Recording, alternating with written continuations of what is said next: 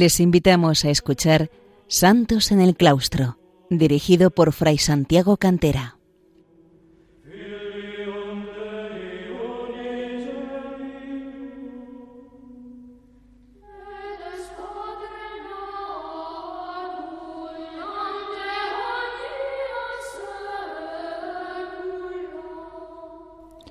Bienvenidos, queridos oyentes de Radio María, a un programa más de Santos en el Claustro, el programa dedicado a aquellos hombres y mujeres que se han santificado en la vida monástica a lo largo de los siglos hasta nuestros días.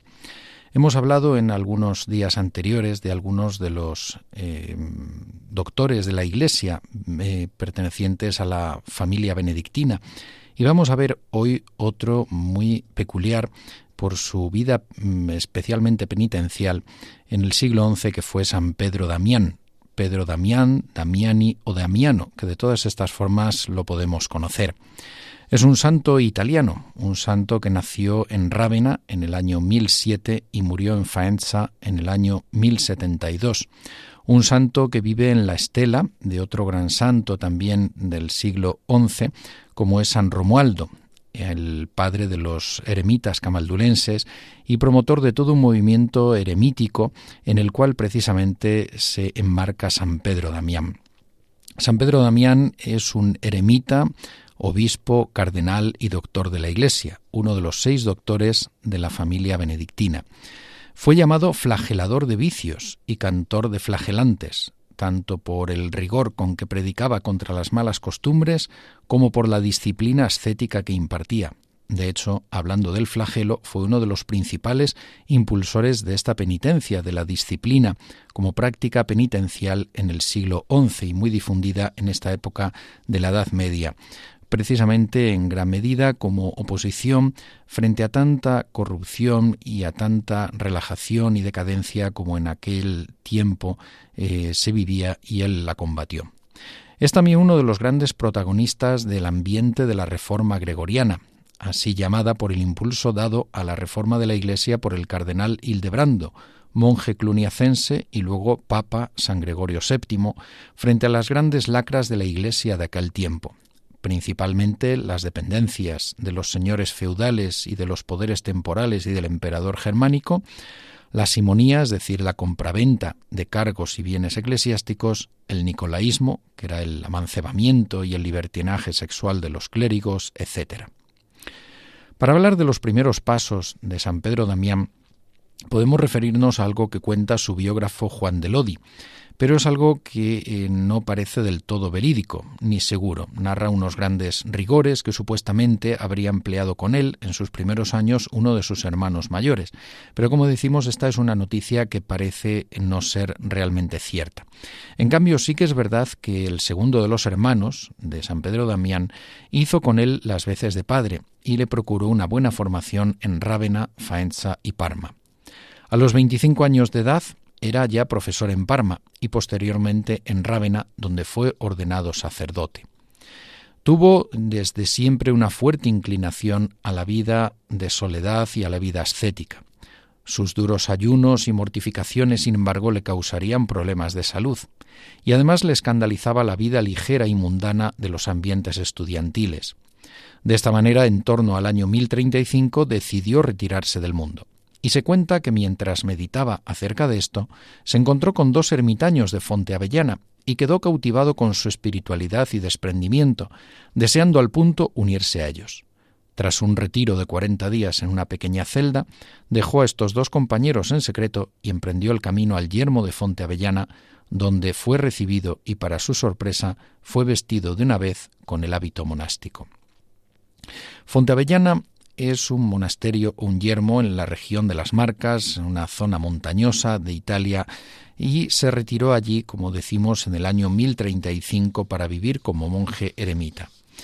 Este eh, lugar, este yermo, Fonteavellana, pertenece al grupo de yermos, es decir, de monasterios de vida eremítica de la reforma promovida por San Romualdo, del cual ya hemos dedicado un programa y que vivió entre los años aproximadamente 951 y 1027 y fue fundado por uno de los discípulos de San Romualdo, por Ludolfo. Hacia 1035, como decimos, ingresó San Pedro Damián o de Damiani, una de las personalidades más importantes de la Iglesia en el siglo XI.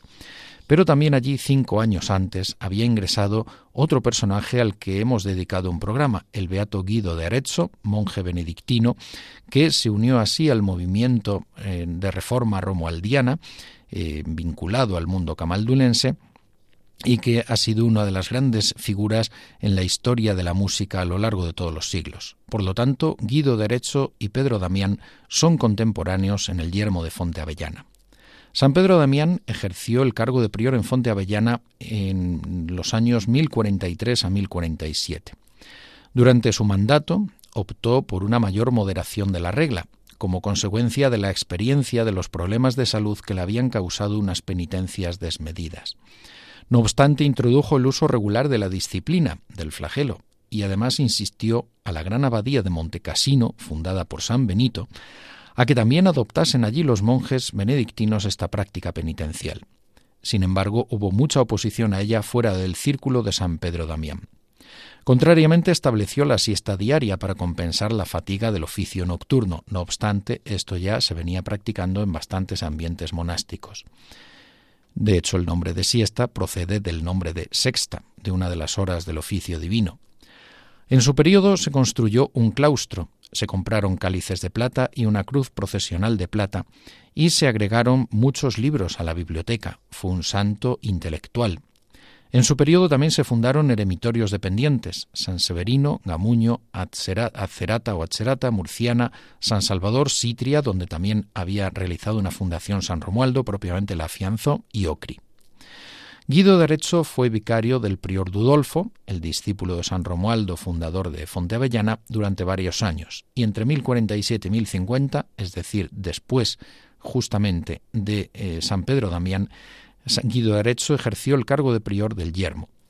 Siendo prior del Yermo, Guido de Arezzo murió en Fonte Avellana el 17 de mayo de 1050 con fama de santidad y es venerado como beato dentro de la familia monástica camaldulense como dijimos en su momento.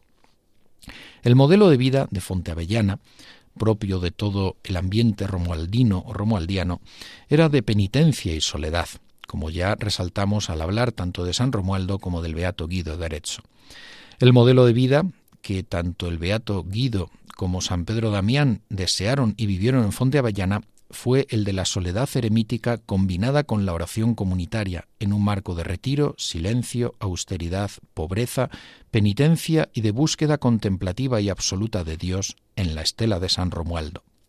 San Romualdo promovió, como vimos en su momento, una forma de vida monástica que combinaba el cenobio, monasterio de monjes de vida comunitaria, y el yermo, las celdas de monjes eremitas de vida solitaria, anticipándose a lo que luego haría San Bruno en la Cartuja y recogiendo al mismo tiempo el estilo de las antiguas lauras del Oriente cristiano.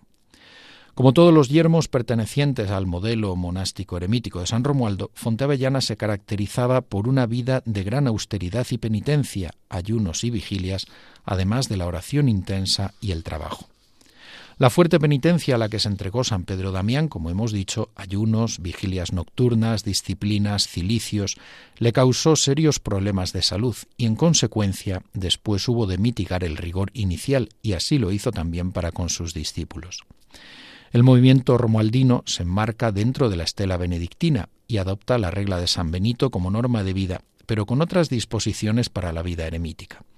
De hecho, San Pedro Damián dedicó algunos de sus sermones para ser leídos más que pronunciados al propio eh, San Benito y algunas piezas litúrgicas también a él. El espíritu romualdino camaldulense concede una importancia central a la celda como lugar de refugio, de salvación y de encuentro íntimo con Dios, y así lo comprendió San Pedro Damián, quien en una de sus cartas decía que la celda es el locutorio o lugar de reunión de Dios y los hombres, es la custodia de los negociadores celestiales, en la que se desarrolla el feliz comercio en el que se cambian las cosas terrenas por las celestiales, las transitorias por las eternas. Como yermo de este movimiento romualdino camaldulense, Fonteavellana disponía de celdas separadas entre, ti, entre sí, cada una con un huerto o jardín Y el eremita, por otra parte, queda escondido para el mundo, pero ofrece su vida intercediendo por todos los hombres en comunión con toda la Iglesia.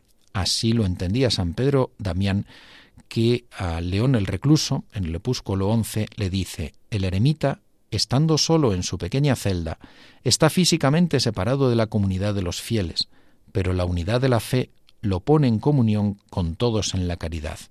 Todos los hermanos están con él a través del sacramento de la unidad de la Iglesia. Con respecto al oficio divino, el rezo de las horas litúrgicas, San Pedro Damián establece y defiende el rezo del oficio divino de pie, por sentido de adoración. Así lo señala en el opúsculo 39, y de hecho es como lo rezan los eremitas camaldulenses, con una gran sobriedad. La aspiración puramente espiritual hacia el cielo le lleva a reducir las concesiones a la sensibilidad. San Pedro Damián hace construir un claustro, como hemos dicho, para las procesiones en Fontevellana y enriquece su iglesia con vasos sagrados y ornamentos litúrgicos, pero a la par se opone a una forma de canto como fin por sí mismo, indicando que no se cante muy fuerte ni en un tono demasiado agudo. Decía él en otro opúsculo, Mejor es una cantilena bien atemperada por el ayuno y la sobriedad que un canto magnífico que tiene por único resultado desviar a los seglares respecto de los bienes espirituales.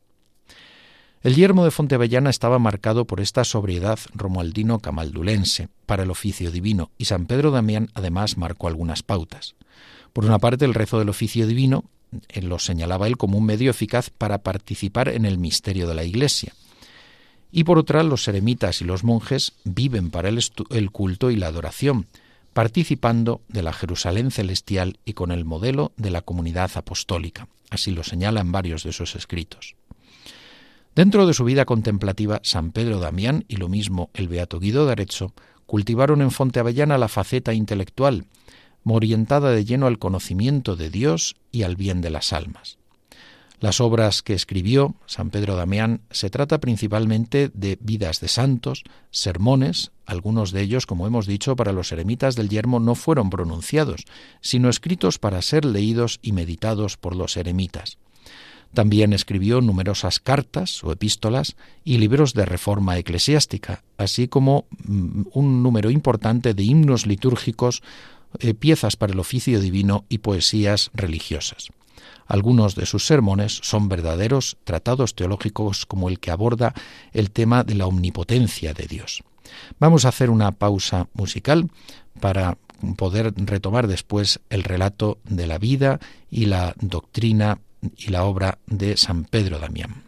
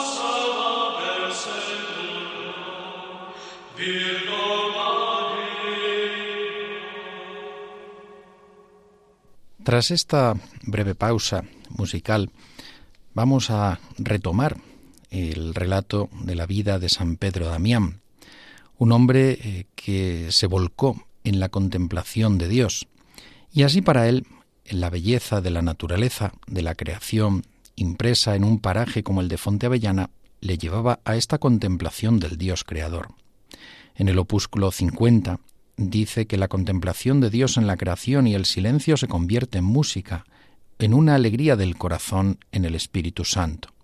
Y de ahí que la vida monástica anhela, como dice en una carta, escuchar las modulaciones de la armonía celestial, percibir la dulzura del concierto dado por los ángeles, captar la melodía de los cantos celestes, penetrar los gozos superiores del júbilo íntimo. Así la vida práctica debía adecuarse al unísono con esta contemplación y en el pecho del monje debía resonar el coro de todas las virtudes, como señalaba en el opúsculo 12.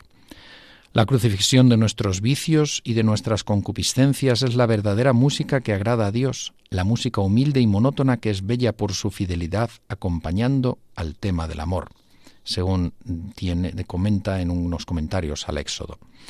En el Sermón 73, a los hermanos del yermo sobre el vicio de la lengua, les exhorta que su alma se dedique a la oración asidua, a la lección divina, la salmodia y todo lo espiritual, de tal modo que Cristo sea el objeto de todo lo que ella dice, de todo lo que le da gozo, de todo lo que sabe, de todo lo que le da vida. Respire a Cristo, anhele a Cristo, se inflame de Cristo, con los labios pronuncie solo la palabra Cristo, con asidua meditación en el corazón piense solo en Cristo, no sepa amar a otro, se enamore con toda su propia pasión de él. Pero San Pedro Damián no sólo vivió su propia vida contemplativa, sino que trató de expandirla, de animar a que se difundiera. Fue un verdadero promotor de la vida monástica y eremítica bajo la estela de San Romualdo, cuya vida escribiría la Vita Romualdi, la vida de San Romualdo, hacia el año 1042 a petición de los monjes de Pietra Pertosa. Y también fue un promotor de toda la vida monástica y un admirador de Cluny, del monacato cluniacense como modelo de buena observancia cenobítica. Sería además un gran promotor de la reforma de la Iglesia, como señalamos al principio, en la línea de su amigo el cardenal Hildebrando, luego Papa San Gregorio VII, esa llamada reforma gregoriana del siglo XI que marcó buena parte de la Edad Media. Sería nombrado obispo y cardenal, como veremos, si bien siempre anheló retornar a la vida eremítica y finalmente volver, pudo volver a ella. Sería reconocido en 1828 como doctor de la Iglesia por el Papa León XII. Recién elevado Gregorio VI al trono pontificio en 1045, San Pedro Damián escribió al Papa para que acometiera los escándalos de la Iglesia en Italia, especialmente con ciertos obispos. Estuvo presente en Roma cuando Clemente II coronó emperador a Enrique III y a su esposa Inés y asistió a un concilio celebrado en la Basílica de San Juan de Letrán en los primeros días de 1047, en el que se adoptaron decretos contra la simonía.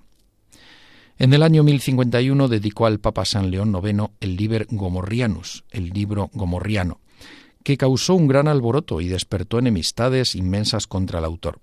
En esta obra atacaba severamente la extensión de los vicios derivados de la homosexualidad en una parte importante del clero católico. De ahí ese nombre de libro gomorriano, en alusión a las ciudades pecaminosas, viciosas de Sodoma y Gomorra y al pecado especialmente de la sodomía. San Pedro Damián reconoce cómo le cuesta escribir contra este vicio que se ha infiltrado y difundido, incluso ampliamente entre el clero, y dice así ha arraigado entre nosotros cierto vicio sumamente asqueroso y repugnante. Si no se lo extirpa cuanto antes con mano dura, está claro que la espada de la cólera divina asestará sus golpes de un momento a otro para la perdición de muchos. El pecado contra natura repta como un cangrejo hasta alcanzar a los sacerdotes. Y en ocasiones como una bestia cruel introducida en el rebaño de Cristo, se desenvuelve con tanta astucia que más les valdría a muchísimos ser apresados por los guardias que, amparados en su estado religioso, ser arrojados con tanta facilidad al férreo yugo de la tiranía del diablo, especialmente cuando media escándalo de tantas personas, y a no ser que la Santa Sede intervenga cuanto antes con contundencia, cuando queramos poner freno a esta lujuria desenfrenada, ya no habrá quien la detenga. Considera este vicio entre lo peor que puede existir en la Iglesia y en la humanidad en general, diciendo así, este vicio no puede compararse en absoluto con ningún otro, pues a todos los supera enormemente. Este vicio es la muerte del cuerpo, perdición del alma, infecta la carne, apaga las luces de la mente, expulsa al Espíritu Santo del templo del corazón, hace que entre el diablo fomentador de la lujuria, induce al error, hurta la verdad de la mente engañándola, prepara trampas al que camina, cierra la boca del pozo a quien en él cae, abre el infierno, cierra las puertas del paraíso, transforma al ciudadano de la Jerusalén celeste en habitante de la Babilonia infernal, secciona un miembro de la Iglesia y lo arroja a las codiciosas llamas de encendida gehenna. Este vicio busca abatir los muros de la patria celeste y busca reedificar lo que fueron incendiados en Sodoma. Es algo que atropella la sobriedad, que asesina el pudor, que degüella la castidad, que destroza la virginidad con la hoja de una repugnante infección.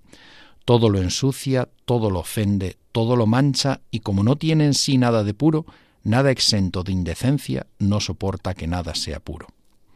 San Pedro Damián critica severamente a los obispos encubridores y falsamente misericordiosos, y los abusos que desde la sodomía se cometen contra menores de edad, de, de edad, por todo lo cual resulta lamentablemente de gran actualidad.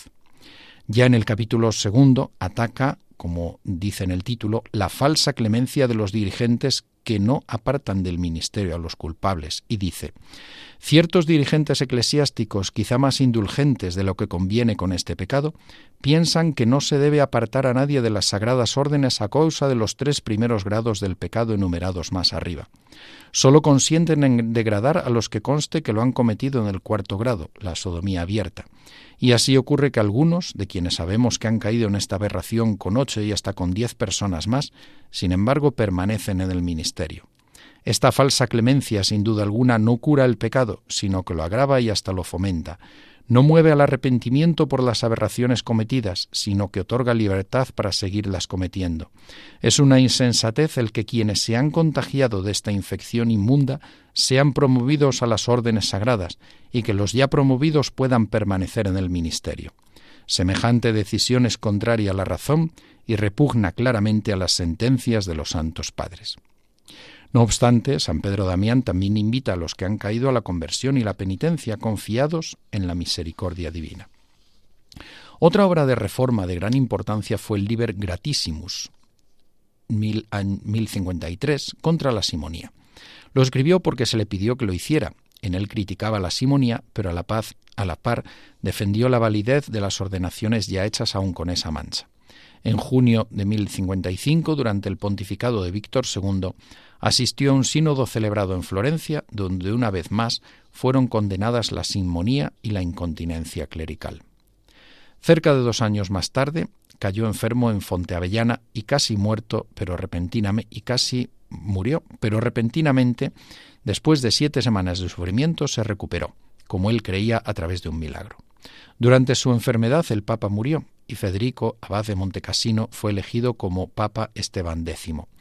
En el otoño de 1057, este Papa, Esteban X, decidió crearlo cardenal. Por largo tiempo se resistió, pero fue finalmente forzado bajo amenaza de excomunión a aceptar y fue consagrado cardenal obispo de Ostia el 30 de noviembre de 1057. Adicionalmente fue nombrado administrador de la diócesis de Gubbio. Impresionado por las grandes responsabilidades de su cargo, escribió una conmovedora carta a sus hermanos cardenales exhortándolos a brillar por su ejemplo antes que nada. A la muerte de Esteban X se opuso con valentía al antipapa Benedicto X, que encabezaba el cisma en la Iglesia, pero hubo de retirarse a Fontebellana ante el éxito inicial del usurpador. San Pedro Damián llevaría a cabo importantes legaciones diplomáticas y de reforma.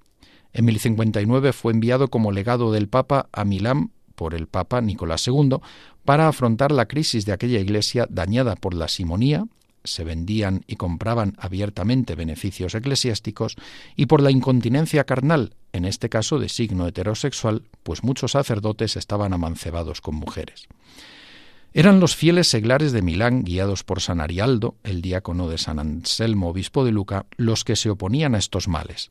Y ante la dureza del enfrentamiento, el Papa Nicolás II envió a San Pedro Damián y al obispo de Luca, lo cual enervó a los clérigos que vivían en pecado, que se declararon en abierta rebeldía contra la Santa Sede.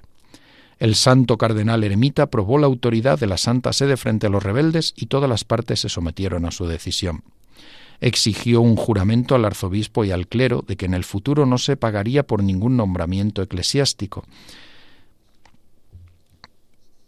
Impuso una penitencia sobre todo el que hubiese sido culpable y readmitió en sus beneficios a todos los que se comprometieran a vivir en continencia.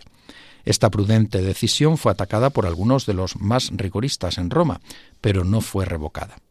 A la muerte de Nicolás II se reabrió de nuevo la batalla, no superada hasta después del martirio de San Arialdo en el año 1066.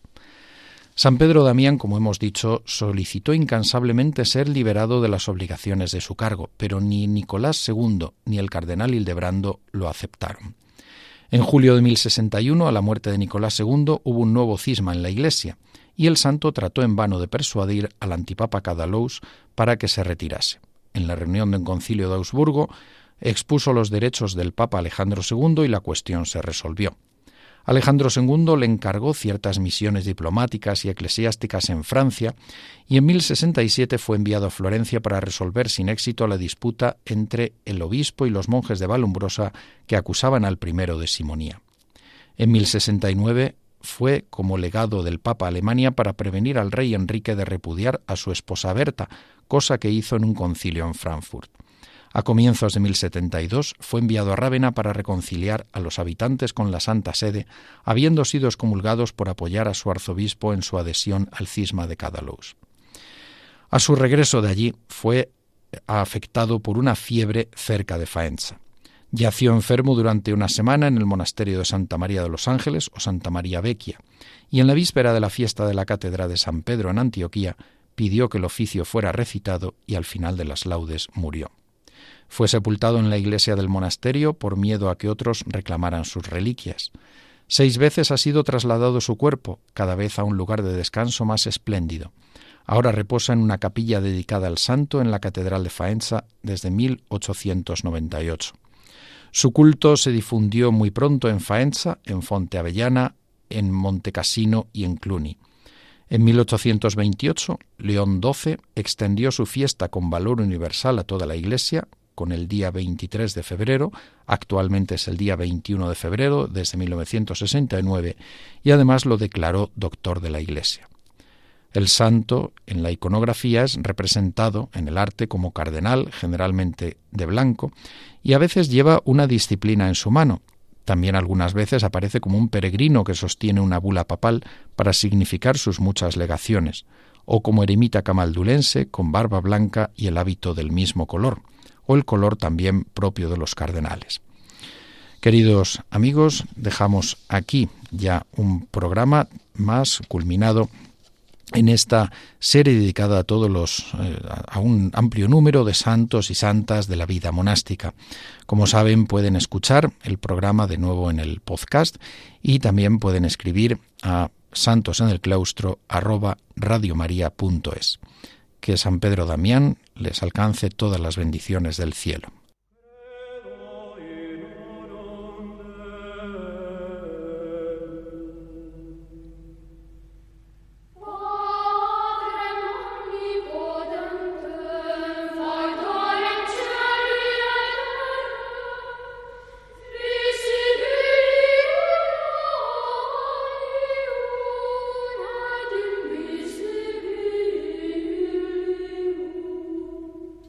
Han escuchado en Radio María Santos en el Claustro, un programa dirigido por Fray Santiago Cantera.